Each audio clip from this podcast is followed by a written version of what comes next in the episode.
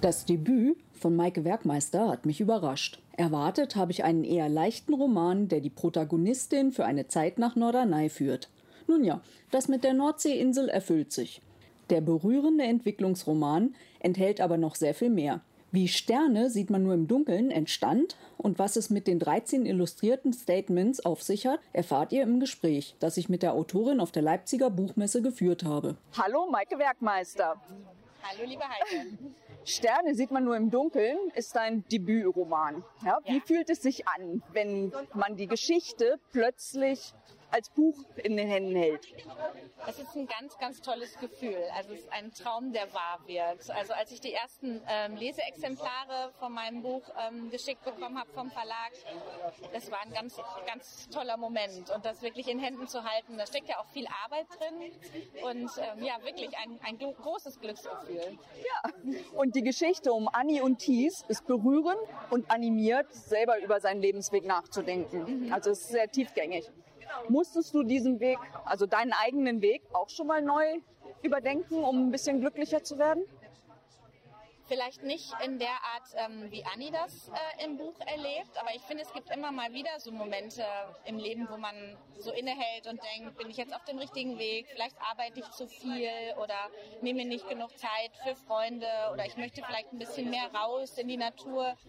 Und solche Momente habe ich regelmäßig, dass man nochmal so ein bisschen äh, auf Pause drückt und denkt, so, okay, was, was kann ich noch machen, um zufriedener im Alltag zu sein? Und ähm, es geht ja auch viel um die Entwicklung der Persönlichkeit. Möglichkeiten.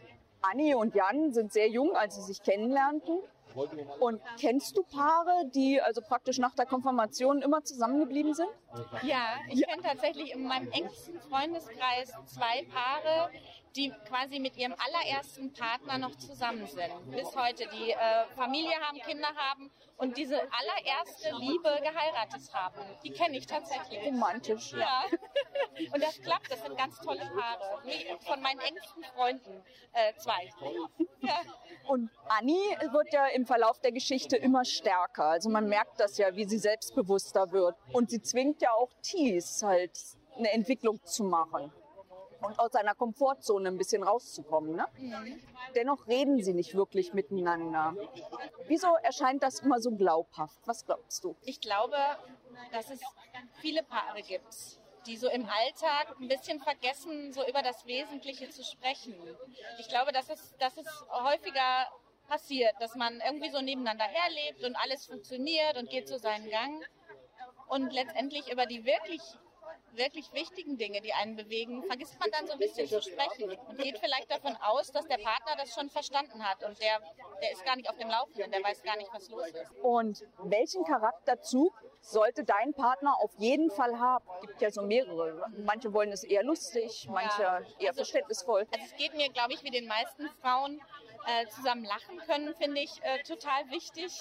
Ähm, auch so ein bisschen albern sein können zusammen, das, das finde ich toll. Und dass mein Partner liebevoll ist, ist mir sehr wichtig.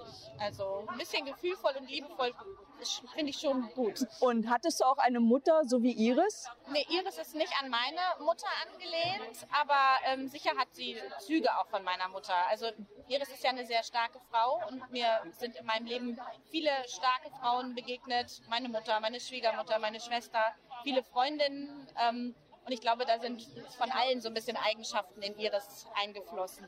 Und wie hast du denn überhaupt deine Charaktere kreiert? Ähm, gab es da Vorbilder oder hast du, wie du eben sagtest, aus jedem so ein bisschen genommen? Die äh, Charaktere, die entstehen so nach und nach. Also anfangs zeichnet man die so ein bisschen vielleicht ähm, vor und denkt, okay, ich sehe seh die Figur vor mir von Annie. Die Idee ist mir auf Norderney tatsächlich gekommen zu dieser Figur. War mit äh, Freundinnen an einem Wochenende auf der Insel und ja, manchmal muss man ja so raus, um so Ideen zu haben. Und plötzlich sah ich diese Frau vor mir, ganz klar, so und habe gedacht, okay, das ist so eine Figur, die kommt hierher nach Norderney und die ist auf der Suche nach was, was ihr in ihrem Leben fehlt und die findet hier was anderes.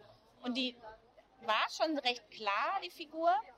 Und dann ist es aber so, dass die sich ja weiterentwickelt. Also man, man lebt dann so mit der, man schreibt mit der und nach und nach wird die so lebendig. Und das finde ich ist ein ganz toller Moment beim Schreiben, wenn man plötzlich das Gefühl hat, die Figur denkt. Also die sagt einem schon, was sie tun würde so beim Schreiben. Und dann finde ich, ist die Figur wirklich lebendig. Und das passiert einfach so. Wenn es gut läuft, passiert es. Ja. Das Buch enthält 13 Prints. Ne? Wie viele davon sind von dir? Es, ähm, ich habe keinen davon gezeichnet oder, oder illustriert. Das hat ähm, eine Illustratorin gemacht und zwar die Renata Wolf von Haus Nummer 26. Ich wusste, ähm, dass ähm, Anni diese Sprüche entwirft und die Texte dazu sind von mir, das kann ich. Also die Sprüche habe ich mir ausgedacht, aber ich bin eben keine Illustratorin. Und ich wollte aber auch keine professionelle Illustratorin, sondern jemanden, der wie Anni das so hobbymäßig macht. Und ich wollte, dass dieses, dieses leicht, ähm, ja, hobbymäßige gefühlvolle einfach in diesen Illustrationen ist. Und habe dann bei Davanda, was es damals noch gab, ist ja jetzt Etsy, ähm, gesucht nach so jemandem, der so einen Shop hat und ganz viele verschiedene angeguckt und bin dann auf Haus Nummer 26 äh, gestoßen und habe die Renata angerufen. Und das war so Liebe aufs erste Telefonat. Wir haben uns einfach sofort verstanden. Das ist auch eine ganz tolle, gefühlvolle Person. Und sie hat ihr dann mal zwei Sprüche geschickt, äh, ohne Regen kein Bogen und In a World Full of Unicorns, ähm, Be a Rhino. Und ähm, dann hat sie die illustriert und die sehen, sahen schon so aus wie jetzt die im Buch. Es war sofort so, dass ich dachte, ja, genau so, genau so. Und ähm, dann habe ich sie das zeichnen lassen und tatsächlich die Sprüche sind bis auf einen von mir. Ähm, äh, Sternschnuppen sieht man nur im Dunkeln, woraus ja dann der Titel Sterne sieht man nur im Dunkeln wurde. Der ist von meiner Lektorin. Auch Alle sehr anderen schön. sind von mir. Und hast du einen Insider-Tipp für den nächsten Norderney-Besuch? Ähm, auf jeden Fall ganz, ganz viel am Strand spazieren gehen. Also das, der Strand ist ja endlos. Ähm, man kann theoretisch acht Stunden bis zum Inselende laufen und zurück. Also es ist wirklich äh, äh, toll, was man da spazieren gehen kann. Ganz viel Fahrrad fahren, den Wind um die Nase wehen lassen. Und ähm, ja, wenn man einen, einen Restaurant-Tipp äh, braucht, dann ähm, sollte man in die Weiße Düne gehen. Das ist wirklich sehr, sehr schön Sehr und schön. stimmungsvoll. Und gibt es bei dir schon Pläne für ein nächstes Buch? Ja, ich arbeite tatsächlich schon am, am nächsten Buch, aber es ist noch so in den Anfängen, dass ich jetzt noch gar nicht so drüber sprechen kann. Aber es wird ein nächstes geben. Ja, wunderbar. Freuen wir uns schon drauf. Ja. Vielen Dank für deine Zeit und dass du die Fragen beantwortet hast. Ich danke dir, Heike, es war sehr nett. Nach dem Lesen hätte ich am liebsten sofort meine Koffer gepackt und wäre auf die Insel mit den weißen Sandstränden gefahren. Mein ultimativer Lesetipp für einen Tag im Strandkorb ist dann auch dieser Roman, weil er die Umgebung so bildhaft beschreibt. Die ganze Rezension zu Sterne sieht man nur im Dunkeln lest ihr auf meinem Blog https fraugoetheliest.wordpress.com.